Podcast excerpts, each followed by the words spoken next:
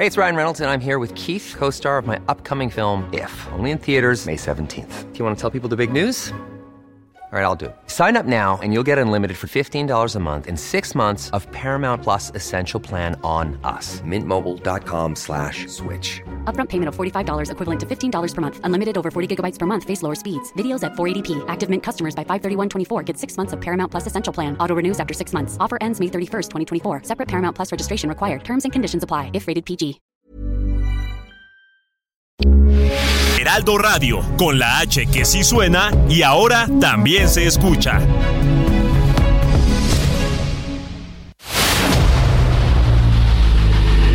El dedo en la llaga. Había una vez un mundo en el que nadie creía. Un país de historias inexplicables. Una nación con personajes asombrosos. Santo Tomás tenía razón. Hay que ver para creer. El México increíble, las verdades que duelen, la voz de los que callan, el dedo en la llaga. Infórmate, diviértete, enójate y vuelve a empezar. El Heraldo Radio presenta El Dedo en la Llaga con Adriana Delgado.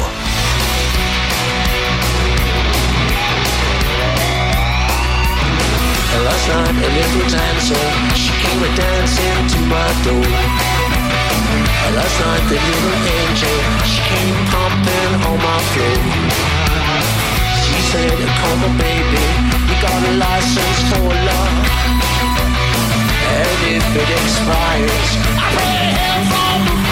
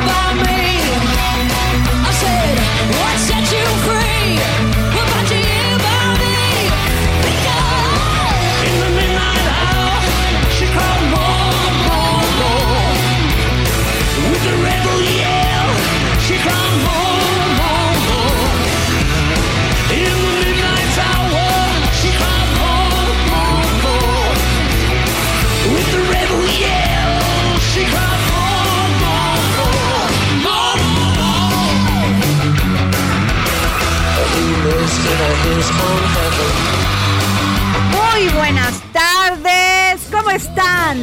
Iniciando este año 2023, espero que hayan tenido unas maravillosas fiestas decembrinas y que hayan terminado este año pues con una gran reflexión sobre cómo nos fue, pero sobre todo sobre lo que queremos mejorar en este 2023. Me da mucho gusto a nombre del Heraldo de México, el Heraldo Media Group, a través de este su programa El Dedo en la Llaga, que nos hayan escuchado durante este 2022 y que este 2023 sigamos juntos para seguir informando analizando y opinando pues sobre el acontecer nacional con los mejores y los más este, profesionales en este ámbito del periodismo nacional e internacional. Y déjenme decirles que tenemos ya noticias porque pero esto lo vamos a hablar regresando de esta este, entrevista de que ya la Suprema Corte de Justicia de la Nación tiene nueva presidenta y sobre todo mujer. La ministra Norma Lucía Piña es desde hoy la presidenta ministra de la Corte de Justicia de la Nación. Así que pues bueno, pero antes de esto, fíjense que hay un caso terrible porque Donovan Diego Ramírez Rodríguez, de 27 años, falleció al interior de una empresa que se dedica a la refrigeración, Frigarza, el pasado 29 de diciembre y hoy familiares de ellos, se de él, perdón, se manifestaron para exigir una indemnización justa y denunciar las condiciones laborales en las que trabajaba Donovan. Y tengo aquí en la línea a Karim Ramírez Rodríguez, hermano de Donovan. Karim, ¿cómo estás? Muy buenas tardes. Hola, muy buenas tardes. Pues, ¿Qué te puedo decir? La verdad, pues muy sacado de onda por lo que pasó, iniciando el año triste, pero pues tomando fuerzas para que se haga justicia. Karim, eh, Donovan eh, trabajaba en esta empresa, este, ¿qué área ocupaba? De almacenista. ¿Y qué fue lo que pasó, Karim? Pues mira, la verdad, este, pues él estaba en el montacargas. Ahí en esa empresa no le daban equipo de seguridad, no le daban lo que era este eh, arneses, no le daban lo que era casco, guantes. Entonces, pues, pues eh, para lo que pasó, el, el montacarga pues estaba mal. Estaba mal y pues, fue a una altura de más de siete metros, siete, ocho metros entonces, pues estaba subiendo unas tarimas, estaba conduciendo este el montacargas un compañero de él, se zafó un pistón, y pues desgraciadamente pues mi hermano cayó. ¿Qué les dice la empresa, Karim? Pues la empresa, este, pues al principio empezó diciendo que pues que era suicidio y ya después dijeron que que no, que el accidente había sido fuera, pero pues estuvieron los peritos, ya se levantó el acta en el MP y pues, pues no es lo que digan ellos, ahora sí que es lo que diga la ley y pues ojalá y sea justo. Eh, ¿Han tenido comunicación con la empresa? ¿Se ha acercado a ustedes o simplemente ignoró lo que le pasó a Karim Ramírez? A Donovan. Eh, perdón, a Donovan. Perdón, disculpa. Este, pues pues sí, sí se empezó a hacer cargo de gastos funerales y quiso este platicar con ahora sí que con la viuda que es mi cuñada para llegar a un acuerdo.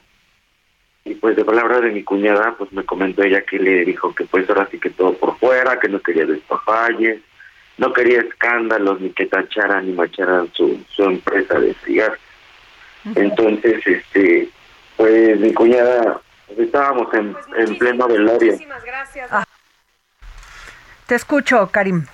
Eh, pues estábamos en pleno velorio, luego pues este sepultar y pues nosotros ahora sí que pues sin ganas de hablar con nadie. Este, ¿Cuántos años tenía trabajando Donovan en esta empresa, Karim Ramírez? Un año y medio. Hermano de Donovan. ¿Un año y medio? Así es.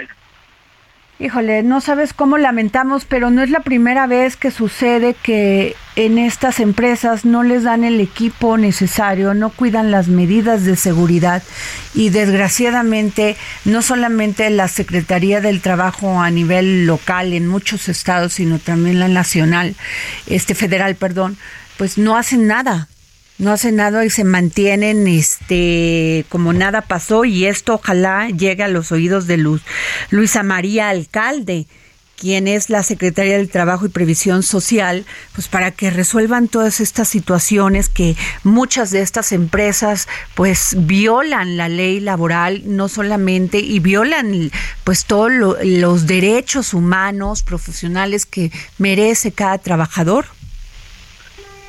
Y pues no siguen los protocolos. Exacto. Y este lamentamos mucho lo que lo que está pasando con Donovan, pero por lo que escucho y lo que me comentas de tu cuñado van a llegar hasta las últimas consecuencias. Claro, así es, hoy hicimos este ahora sí que una manifestación afuera de lo que es la empresa y pues la verdad este pues tuvimos un poco de resultado ya que pues si alzamos la voz, nosotros no queríamos perjudicar la vialidad, pero pues es que no hay de, no hay de otra para que se escuchen y pues los medios también nos apoyen. Claro que sí.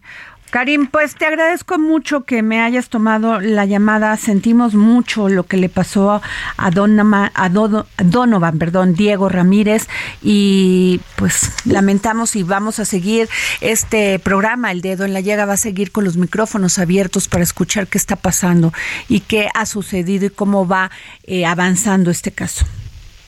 Ok, perfecto. No, pues gracias a ustedes por escucharme. Muchísimas gracias, Karim.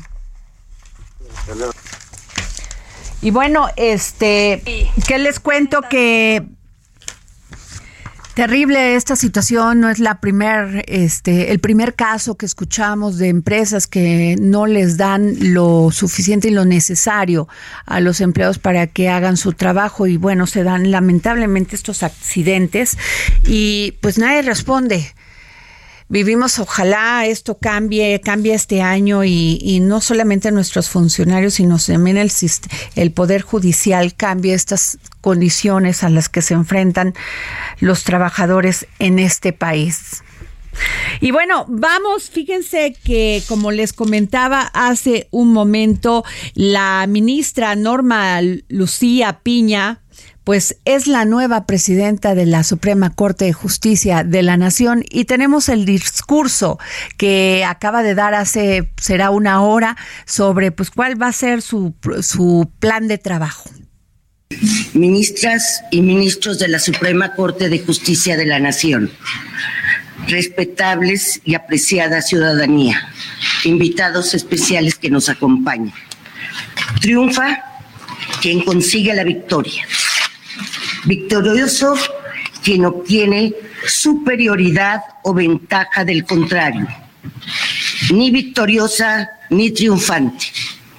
Hoy me dirijo a ustedes honrada, comprometida, responsabilizada, obligada, jurídica y moralmente a representarlos a representar al Poder Judicial de la Federación con convicción y entrega, compasión y honestidad, como lo he intentado hacer los últimos 34 años de mi vida al interior de esta gran institución a la que tanto le debo y que tanto quiero. Si estoy pronunciando estas palabras es porque la mayoría de mis compañeras y compañeros me honraron con su voto. Depositaron en mí su confianza, sus anhelos, también sus inquietudes de cómo se debe guiar a la Suprema Corte de Justicia de la Nación y al Consejo de la Judicatura Federal por el camino que nos marca nuestra Constitución, que nos exige nuestra democracia constitucional. Entiendo que Además, se trata de convicciones compartidas que definen nuestras decisiones como juzgadoras y juzgadores. La, encomienda es compleja, pero sé que contaré con ese anclaje común. El trayecto es viable. Arribaremos a buen puerto. Sin embargo, tengo y tendré siempre muy presente que el resultado es... Así las palabras de la ministra Norma Lucía Piña Hernández, que pues es la nueva presidenta de la Suprema Corte de Justicia de la Nación, además la primer, la primer mujer en ocupar este cargo, o sea, ya el tema del machismo creo que lo estamos dejando atrás.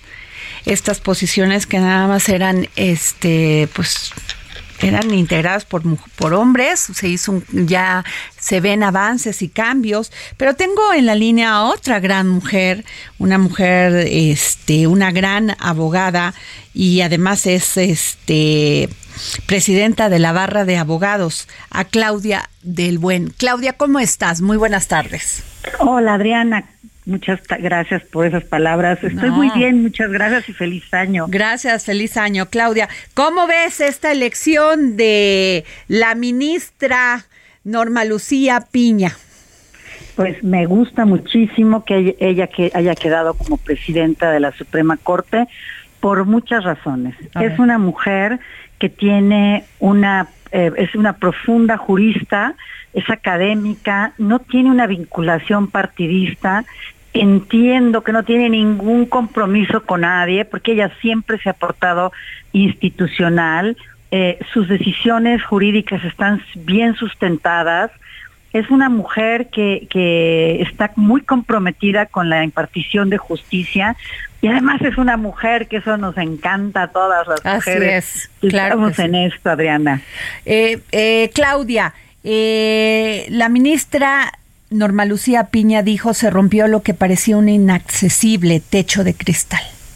Así es, así es. Sí, sí, fíjate que sí, me da muchísimo gusto que esto haya sucedido porque todavía existen muchas resistencias en muchos ámbitos y afortunadamente en la Suprema Corte a este Norma pudo llegar a esta a este cargo tan importante y se, se lanzó eh, de las primeras y lo hizo siempre con mucha discreción, con, sin llamar mucho la atención, porque ella sabía que el voto se lo daban sus pares y no el público, no el presidente, no la, ¿no? Entonces Claro. eso fue fantástico. Yo, estoy muy contenta, digo, de verdad que todos los ministros tienen unas enormes, eh, digamos, eh, eh, digamos, excelentes calificaciones Ajá. para haber sido presidentes. Pero bueno, ahora estamos celebrando que, que por fin una mujer haya llegado, ¿no? Y eso es fantástico. A ver, y ella dice que ofrece independencia judicial y el fortalecimiento de la función jurisdiccional, así como el combate a la corrupción, una reingeniería y medidas de mejora de la actividad administrativa de la Corte y del Consejo de la Judicatura Federal. El combate a la corrupción, ya viste lo que ha dicho el presidente, un día di- sale y otro día también, diciendo que el Poder Judicial es corrupto. Sí, sí es cierto. Este, eh, creo que el presidente exagera en muchos sentidos porque está justificando querer tener un control. Aquí digo, la verdad, lo digo en- a título personal, quiere tener un control del poder judicial y al no haberlo logrado en esta ocasión está pues muy muy muy enojado y dice habla de esta corrupción. Sí sí hay corrupción como hay corrupción en todos los ámbitos. Hay corrupción en el poder ejecutivo y en el legislativo y en el judicial hay corrupción es un país que tiene mucha corrupción y tenemos que pelear en contra de esta corrupción pelear por un estado de derecho y, y bueno, el, eh, la ministra Piña manda este mensaje que me parece que sí es un mensaje, digo, además de oportuno, me parece que sí es un mensaje que va a cumplir. Claro. O sea, que no lo va a dejar nada más para un- como una po- pose política. No, no, ella manda un mensaje que estoy convencida que tiene la, la, certeza de, que lo va a hacer. Y estoy eh, eh, eh, cierta de que va a tener una, un buen trabajo porque Norma Piña siempre se ha caracterizado por, por el orden con el que trabaja, por la estructura con la que trabaja y siempre en un perfil adecuado. Claro. Entonces, me, me- me da mucho gusto y creo que sí, si le, no va a ser nada fácil combatir la, el- la, la corrupción del Poder Judicial porque están en altos niveles también. Pero creo que como todo, hay que hacerlo y hay que empezarlo y pues apoyémosla. Y te preguntaría también, Claudia, del buen presidente de la barra de abogados, ¿a qué se refiere cuando dice reingeniería y medidas de mejora de la actividad administrativa de la Corte y de la Judicatura? Sí, en esto existe un estudio eh, que hace poco tuvimos la, la ocasión de, de participar en la exposición de este, que determina que la Suprema Corte no tiene una, digamos, una ingeniería, vamos a usar la misma palabra, para definir los criterios, por ejemplo, para ver qué, eh, qué tipo de asuntos le, que, le- le- se le envía a cada ministro. La, la Corte está dividida en dos salas, ¿no? Una sala que ve los asuntos civil, familiar, mercantil, este, más, privados, digamos, y la otra que ve lo que es administrativo, ¿no? O sea, lo laboral, eh, lo más, más, más, digamos, un derecho público y social, ¿no? Entonces, dentro de estos hay cinco ministros en cada sala. y la elección de qué asunto le toca a cada ministro la hace la, la Secretaría de la Presidencia. Es decir, está en manos de la presidencia de, de, la Suprema Corte y no hay ningún criterio definido que determine cómo deben de enviarse, si por turno, por especialidad, dentro de las especialidades. No, no existe. Entonces, tampoco existe un criterio de trabajo para cada ministro y tampoco existe un criterio en cada sala. E, esto ha sido eh, hecho cada quien como lo ha podido hacer y afortunadamente ha funcionado, pero esto es a lo que ella se refiere. Entiendo yo, generar eh, una protocolos de actuación para que no quede el, la definición en manos del criterio de un funcionario o del propio presidente o presidenta en este caso, sino que exista una determinación de cómo y cuándo se debe de, de darle a, de, de, de, recibir, aceptar, porque también en uh -huh. sus manos está admitir las, este, por ejemplo, los, los recursos de revisión o, que, o la, las atracciones de los amparos uh -huh. o las acciones de constitucionalidad, etcétera. Y pues no debe de ser de una secretaría, tiene que depender de un equipo colegiado que determine si es, si es este viable o no atender ese asunto. Ahora, creo que va por ahí. En la presidencia de Arturo Saldívar, efectivamente se habló, se avanzó mucho en el tema de igualdad de género, pues ahí están las ministras y además él tuvo una gran lucha, hay que reconocérselo, en el tema de, de este, pues evitar estas prácticas de en el poder judicial sobre acoso sexual, este y muchas otras cosas más. Eh, ¿Cómo ves a Norma Lucía Piña? No, bueno, muy bien. Ella un día me dijo y me, me dio un poco entre risa y me llamó la atención. Me dijo que ella era una cuota, felizmente era una cuota de género, ¿no? Uh -huh. Entonces, que porque evidentemente era necesario poner una ministra mujer y que le, le correspondió a ella esa, esa suerte. Yo le dije, no, Norma, esa, esa, esa suerte no es suerte, no se elige por suerte, se elige a quien claro. merece, o debería por lo menos trabajo, a quien merece disciplina, ese claro. trabajo. Exactamente. Entonces ella está convencida y hoy mandó el mensaje, dentro de su mensaje dijo que se siente acuerpada por, por las mujeres, que se siente muy, muy, digamos, muy orgullosa de ser la primera mujer y que este y que las y que se ha sentido apoyada por las mujeres. Entonces yo creo que sí, lo que inició el presidente eh, Arturo Saldívar, expresidente de la Suprema Corte, hoy ministro, ha sido eh, muy importante en el tema de género, muy importante, e incluso tenía a su alrededor el trabajo de mujeres muy valiosas y, y creo que el, lo que se está generando es una equidad en la Suprema Corte en, y, y, en los juzgados colegiados, si te recuerdas, eh, se hizo una, un concurso de oposición claro. para puras mujeres. Exacto. Entonces creo que sí se ha avanzado mucho en ese sentido. Pues a Claudia de Buen, presidenta de la barra de abogados, eh, tenemos una corte de el pueblo. Sí, Sí, tenemos una... No va a haber impunidad, no va a haber este obstrucción de la justicia. ¿Empezamos a ver un panorama diferente? Yo estoy segura que sí. No es que el ministro anterior no lo hubiera tenido, no quiero de ninguna manera tacharlo a él de no haberlo hecho, pero sí se veía venir una, una, una que iban a cooptar la, la Suprema Corte por parte del Ejecutivo, lo cual de ninguna manera de ninguna manera puede ser aceptable, aceptado por nadie. Entonces, la, la, el foro está contento, estamos muy contentos de que haya llegado la ministra Piña por todo lo que ello significa. Pues te agradezco, Claudia de Buen, presidenta de la Barra de Abogados, que nos hayas dado esta entrevista para El Dedo en la Llaga. Y por último, fue te, llegaron hasta la tercera ronda. Sí, bueno, pero es, esto no es raro. Es, y lo que pasa es que en cada ronda pues cada uno vota por sí mismo, ¿no? De los que cinco en este caso. Ajá. Y ya después se van decantando, cuando ven que no tienen el voto de nadie más, pues ya se van decantando por al, y dar el apoyo al, a alguna otra persona de la, con la, de la que estén convencidas. De hecho quedaron cinco o seis, o sea, no fue mayoritaria, o sea, fue, fue, estuvo peleada la, la, la Bueno, no, democracia ante todo. Sí, sí, sí, estuvo, estuvo muy bien en ese sentido. Y bueno, pues me parece que pues, hay que felicitarnos a, a todos los abogados y abogadas porque tenemos una muy, buena presidenta, claro. Tenemos una Las mujeres estamos felices.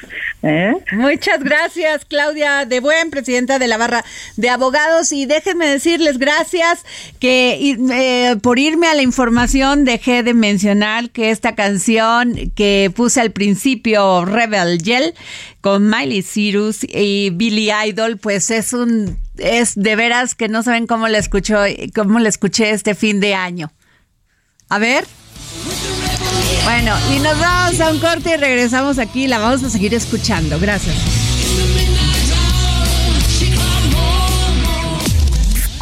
Sigue a Adriana Delgado en su cuenta de Twitter arroba Adri Delgado Ruiz. Además, te invitamos a enviar tus opiniones y comentarios en texto o por mensaje de audio a través de WhatsApp al 55 2544 3334. Y si quieres escuchar El Dedo en la Llaga de El Heraldo Radio, en cualquier momento y donde quiera que te encuentres, descarga el podcast disponible en Spotify y iTunes.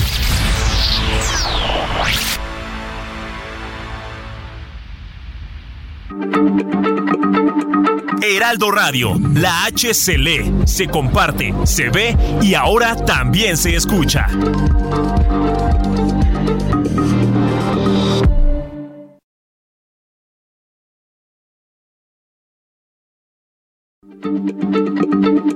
Heraldo Radio, la H se lee, se comparte, se ve y ahora también se escucha.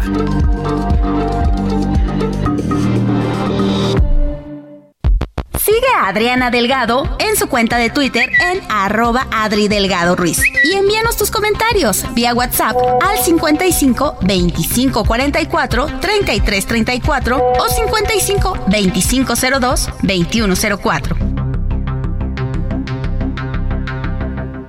Adriana Delgado entrevista en exclusiva a la diputada federal por el Partido Revolucionario Institucional, Ana Lilia Herrera. Estamos viendo que los partidos últimamente y sobre todo el PRI no ha sido muy competitivo en varios estados. Ha perdido las elecciones, es una realidad. Hablan en el Estado de México de una alianza, de una alianza PRD-PAN-PRI. ¿Cómo ve usted este escenario? Ir en alianza, estoy convencida, no es una opción de los partidos, es un mandato ciudadano. Hasta Morena compite en alianza. Hoy la sociedad está polarizada, yo lo lamento profundamente, no debiera ser así. Yo creo que todos los días la política tendría que buscar el cómo sí, para entregar resultados y eso significa tender puentes. Pero fíjate que en el Estado de México hay avances importantes en torno a la alianza. Hace algunos meses yo presenté una iniciativa de ley en el Congreso de la Unión para reglamentar los Hey, it's Ryan Reynolds and I'm here with Keith, co-star of my upcoming film If, only in theaters May 17th. Do you want to tell people the big news? All right, I'll do it. Sign up now and you'll get unlimited for $15 a month in six months of Paramount Plus Essential Plan on us. Mintmobile.com slash switch. Upfront payment of $45 equivalent to $15 per month. Unlimited over 40 gigabytes per month. Face lower speeds. Videos at 480p. Active Mint customers by 531.24 get six months of Paramount Plus Essential Plan. Auto renews after six months. Offer ends May 31st, 2024. Separate Paramount Plus registration required. Terms and conditions apply if rated PG. Gobiernos de coalición. Estoy segura, Adriana, que el Estado de México hará historia nuevamente con el primer gran gobierno de coalición. Se aprobó en el Congreso local una serie de reformas para hacer obligatorias obligatorios, perdón, los gobiernos de coalición. Y yo creo que ya es tiempo de que nuestra democracia evolucione, porque por eso hay tanta inconformidad y tanta confusión.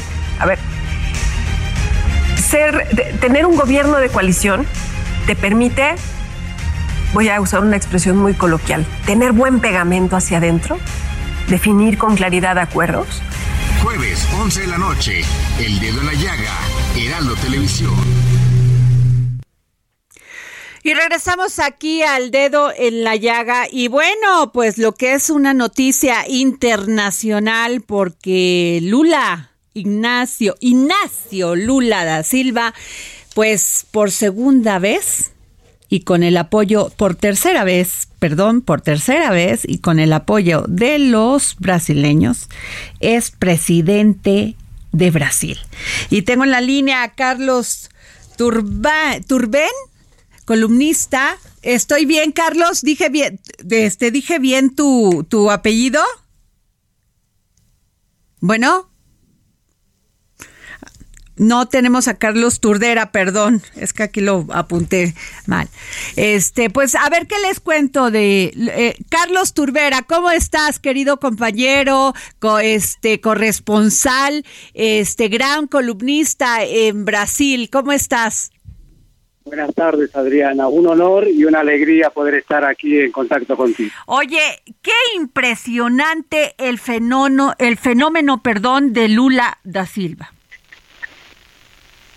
Así es, así es. Eh, como bien decías, es la tercera presidencia y es una historia épica, Adriana. Eh, Lula da Silva renace a la escena política después de haber pasado 580 días en prisión y, y, después de una serie de tragedias personales y después de haber abandonado también un segundo gobierno con un 87% de popularidad, unos datos que son impresionantes en la figura de un líder histórico, un mito viviente para la, historia de Brasil. Llegando ahora a un nuevo desafío, una tercera presidencia en la que va a encontrar grandes dificultades, encuentra un país dividido casi, digamos, mitad y mitad, con la otra mitad del país en contra de su figura y con una situación que debe resolver a una velocidad muy demandante debido a la gravedad del, del, escenario que ha encontrado, de acuerdo a lo que han dicho los equipos técnicos, Adriana. Así es, Carlos, pero hay que, yo quisiera irme un poquito más al origen porque un hombre que inició como obrero metalúrgico, sindicalista y político progresista, fíjate nada más, o sea, y además enfrentarse a un cáncer a un cáncer que casi pues pierde la vida y después este pues enfrentarse a esto que él llamaba también conservadores, a un cáncer de garganta y regresar pues fue acusado de que fue protegido por por esta por la presidenta Dilma Rousseff y ya después encarcelado. Pues sí, es, es como decía, una una historia cargada de, de, tragedias y al mismo de tragedias individuales y al mismo tiempo conquistas colectivas Así unas es. conquistas colectivas que no no están exentas de, de sombras porque el paso del partido de los trabajadores por, por el gobierno de Brasil también ha sido marcado por prácticas que llevaron a, a algunos integrantes a pagar penas eh, con prisión. Entonces, son todos unos elementos que se conjugan para hacer de, de Lula un, líder realmente con todas estas características de héroe, eh, Adriana. Eh, una figura que sale de los esquemas políticos tradicionales y que ha pasado por una serie de momentos de la historia de Brasil también que, que sin duda quedan marcadas desde eh, sus inicios como un líder sindical enfrentándose a la dictadura militar a, al momento de florecimiento de la economía brasileña gracias al boom de las commodities en los años, en la primera década de, de, de 2000, de los años 2000. Ahora, Carlos Turbera, gran columnista, eh, compañero, eh, también pues no le afectó, bueno, le afectó en el sentido eh, eh, político, pero ante la población no minó su popularidad después del escándalo de corrupción de Petrobras. Pues sí, este es un elemento que sin duda va a tener un peso en la administración nueva que comienza hoy. Estamos en las primeras 24 horas de una nueva administración en la que ha formado un equipo de, varias identidades políticas y también sociales. Eh, tengamos en cuenta, Adriana, que la ceremonia de ayer el presidente Bolsonaro no le transmitió el mando. El presidente Bolsonaro optó por salir del país, irse a Estados Unidos, dejando lo que sería eh, ceremonialmente un vacío institucional que fue cubierto justamente por todas esas minorías y los sectores de la población que fueron postergados en todo ese tiempo y que le dan un carácter de diversidad a este nuevo a, este nuevo gabinete que por otro lado como muy bien señalabas no va a quedar eh, fuera de los eh, bombardeos digamos de la oposición en diversos sentidos uno de los sentidos y es una de las banderas que, que reclama o levanta la, la oposición son justamente las prácticas de corrupción. Esto es algo que está en el ámbito de la justicia y que va a ser también la justicia un espacio donde el presidente Bolsonaro también tendrá que acudir para eh, dar explicaciones sobre lo que ha actuado en los cuatro años de su... ¿Cómo deja Bolsonaro eh, Brasil, Carlos?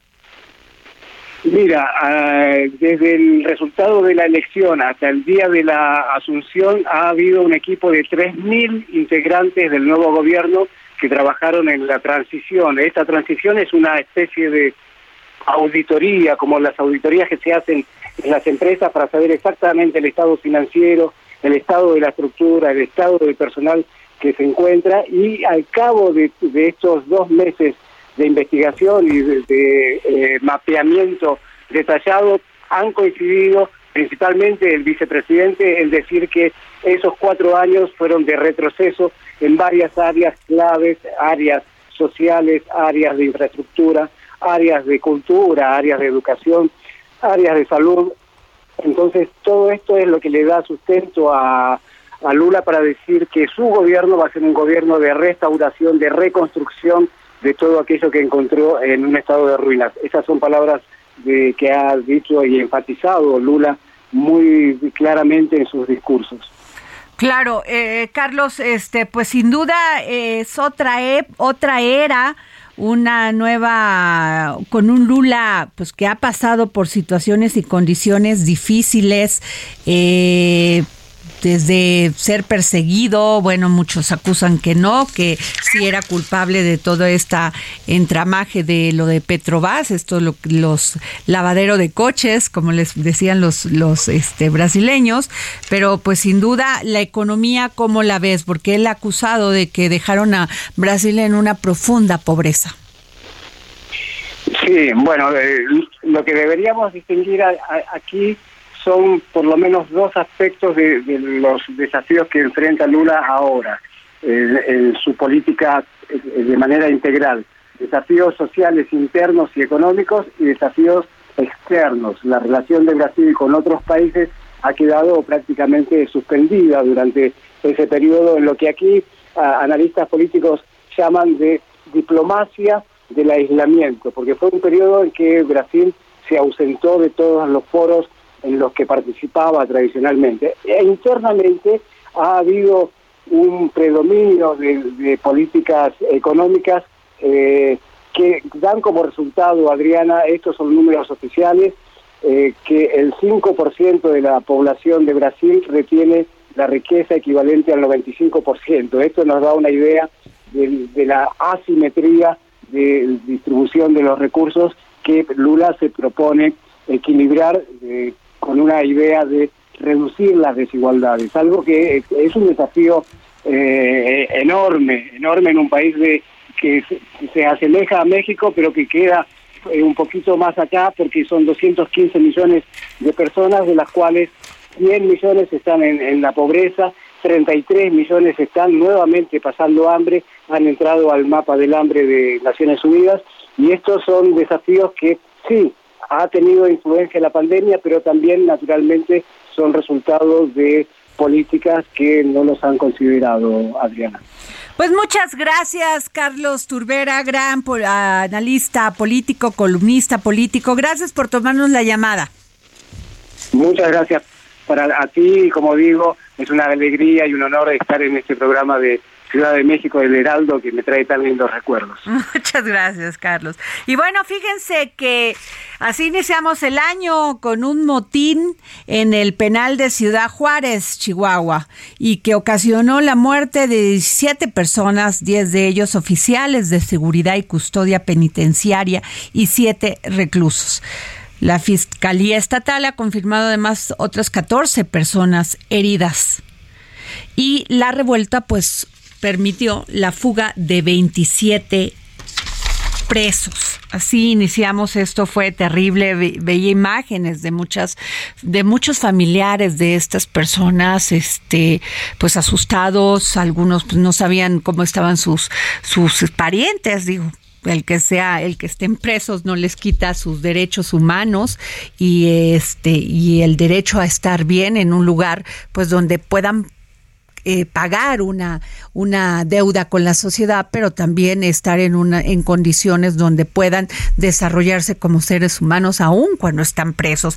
Y tengo a Javier Oliva, gran experto en seguridad. ¿Cómo estás, Javier? Feliz año. ¿Qué tal, Adriana? Muchas felicidades para ti, al equipo y a nuestro auditorio.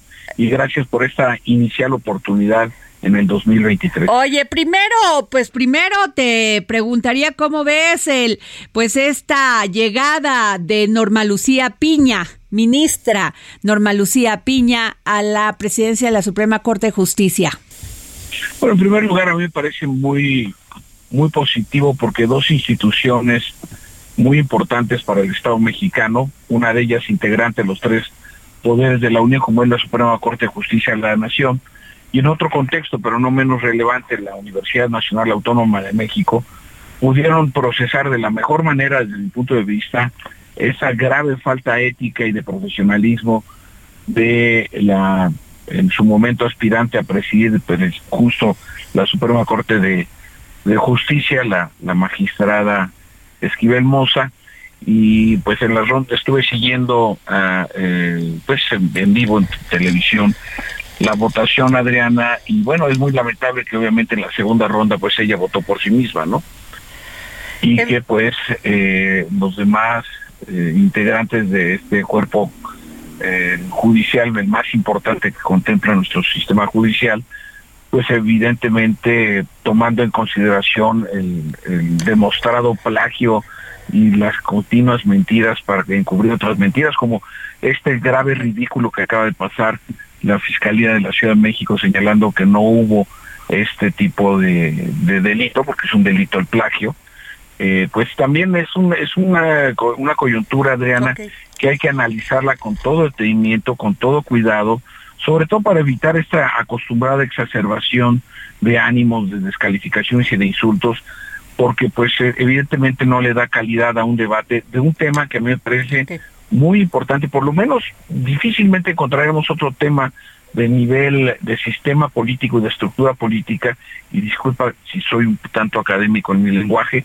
pero mi pronóstico es que difícilmente nos vamos a encontrar una, eh, una situación tan importante, a mí me parece muy enriquecedora de cómo procesan las instituciones las coyunturas, ¿no? Los magistrados y magistradas no se dejaron llevar por las presiones evidentes del presidente de la República, públicamente hizo eh, manifiesto su respaldo a la magistrada, eh, eh, pues digamos, abandonada en su proyecto, y también el posicionamiento de la UNAM, que había una coincidencia del 90% en el texto de las mencionadas tesis. Entonces, me parece que es una buena decisión. Es la primera vez que una mujer en toda la historia es, es, responsable de los, de los tres poderes de la Unión, digo, ya, ya ha sucedido en otros casos en la Cámara de Diputados y de Senadores, pero la única isleta que quedaba de este protagonismo, eh, eh, digamos, del género masculino,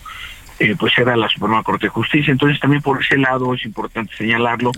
disculpa si me extiendo, pero algunos medios han ya señalado que, por ejemplo, de los que de las y los magistrados que fueron mencionados para presidir la Suprema Corte de Justicia los próximos años, los próximos años, la nueva presidenta es la que menos votos a favor ha emitido respecto de iniciativas emitidas por el Poder Ejecutivo, lo cual eh, eh, pues nos lleva a lo que es el sentido del equilibrio del poder, sino de la anulación de los poderes, como señaló en algún momento un académico italiano del tamaño de, de Giovanni Sartori. Este es mi primer, este es mi primer comentario. Oye, y bueno, el tema de la seguridad. Un motín en el penal de Ciudad Juárez, ocasionando 17 personas muertas, 10 de ellos oficiales de seguridad y, y también de la custodia penitenciario y 7 reclusos y este otras 14 personas heridas. ¿Qué opinión te merece el tema de seguridad? Sí, mira, lo, lo primero ya en otras oportunidades que me has dado de participar en tus eh, espacios noticiosos, he argumentado que si bien la decisión más importante estructural de este sexenio, como lo fue con Felipe Calderón o en su momento con eh, Ernesto Cedillo, que fue crear la Policía Federal Preventiva en 1999, eh, crear la Policía Federal en el 2009 y coincidentemente después, otros 10 años, en el 2019 crear la Guardia Nacional. Sí es una decisión muy importante, Adriana, sí es una decisión que yo desde el principio públicamente firmé y señalé que debía estar adscrita a la Secretaría de la Defensa Nacional, como sucede en muchas otras democracias con sus cuerpos policíacos militarizados extendidos a lo largo de, su geografía. Eh, sin embargo, no puede ser la única línea. A mí me parece que hay una sobrevaloración por parte del, los, del estamento civil respecto de las expectativas que hay a propósito del cumplimiento de las más de 56 eh, misiones que tiene eh, eh, adjudicadas legalmente la Guardia Nacional. A mí me parece que son otras tres o cuatro variables por lo menos, entre ellas la que he mencionado en varias ocasiones, una reestructuración a fondo de los sistemas penitenciarios a nivel estatal y federal, porque según estudios del Instituto Nacional de Ciencias Penales, el 80% o hasta el 85% en algunos casos de los reclusorios estatales lo controlan los internos, es decir, la función de reinserción y readaptación social no la cumplen y no solamente eso, sirve como centro de operaciones y de seguridad para bandas criminales como lamentablemente se constató este primero de eh, enero en el reclusorio de readaptación social ubicado en Ciudad Juárez. Claro. Y, y Pues lamento de, de- de hacer esta observación, Adriana, eh, los últimos reportes ya hablan de 19 muertos, ¿no? Es Sí, decir, terrible. de 19 homicidios, una verdadera masacre. Yo no recuerdo, yo en este momento no estoy en mi estudio, no recuerdo, de, sí de repente, Adriana, otro evento de un motín en donde hayan sido asesinados tantos Una funcionarios públicos, porque eso es lo que son los custodios Ok. y los reclusorios, a manos de la delincuencia. Me parece que este es un dato que eh, las áreas, no solamente a nivel del estado de Chihuahua, porque verlo así me parece es tratar de evadir una problemática que sin duda alguna es estructural y nacional. Gracias. Entonces, eh, estando en una frontera además, ¿no? Claro. Adelante. Pues Javier, no sabes cómo te agradezco, nos va a agarrar la guillotina y no sabes cómo te agradezco que nos hayas tomado, siempre tu opinión es muy valiosa para este programa. Gracias a ti, Adriana, que tengamos, no obstante la situación, un buen inicio de año. Gracias, Javier Oliva, profesor e investigador de tiempo completo en la Facultad de Ciencias Políticas y Sociales de la UNAM. Gracias. Y bueno, pues tengo aquí a Juan Miguel Alonso, joven promesa, no ya promesa, que consolidado como gran analista, líder de comentaristas de deportes y está aquí en el dedo en la llaga. Juan Miguel, ¿cómo estás? Adriana, ¿cómo estás? Un saludo para toda tu Oye, audiencia. que el otro día me mandaron este mensajitos de, de cuántos años tiene, que todo, bueno, querían saber todos tus fans. 27 del primer tiempo todavía, sí. sí.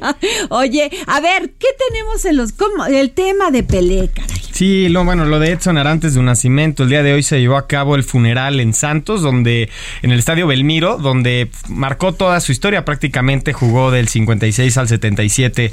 Ahí hizo 643 goles en 659 partidos. Un futbolista de época, el único jugador en la historia con tres copas del mundo. Su historia es muy, es muy peculiar porque lo descubre Valdemar de Brito a los 15 años y le bastó solamente un año para que Feola, el técnico de la selección de Brasil, se diera cuenta que era un gran prospecto para disputar el Mundial de Suecia de 1958. Al momento que llega Pelé a Suecia de 1958 llega lesionado, no juega los dos primeros partidos y después contra Gales en el tercer partido de la Copa del Mundo se convierte en el futbolista más joven en anotar en una Copa del Mundo a los 17 años. Cuatro partidos o tres partidos después fue contra Inglaterra que ganan 1-0, no hace gol, después le hace dos, le hace tres goles a Francia en la semifinal ganando 5-2 y en la gran final contra los locales contra Suecia gana 5-2 Brasil con doblete del Rey Pelé haciendo seis goles en su primera Copa del Mundo. Y así iniciaba, ¿no? La, la gran historia historia del Rey Pelé, cosa que continúa en el, en el 62 en el Mundial de Chile, donde no es el protagonista él, es Garrincha y Baba, que hacen cuatro goles cada uno.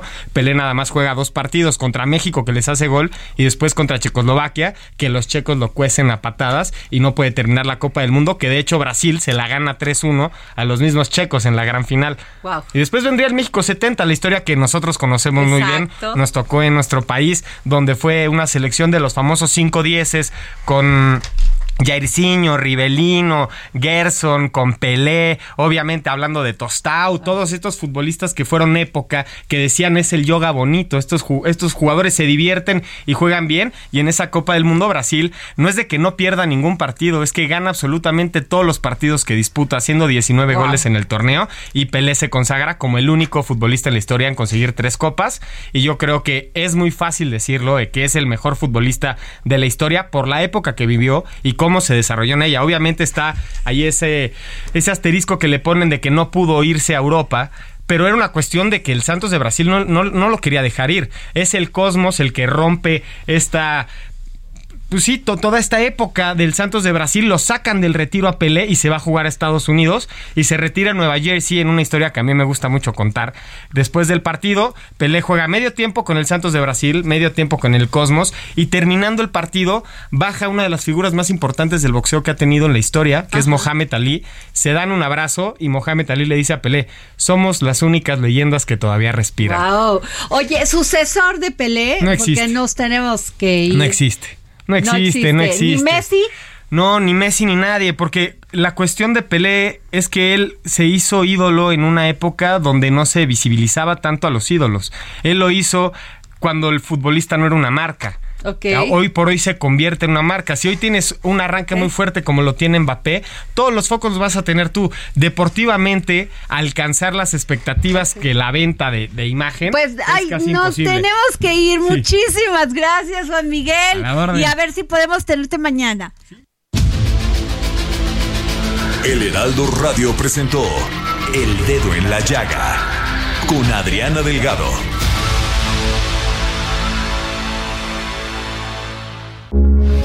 Heraldo Radio, con la H que sí suena y ahora también se escucha.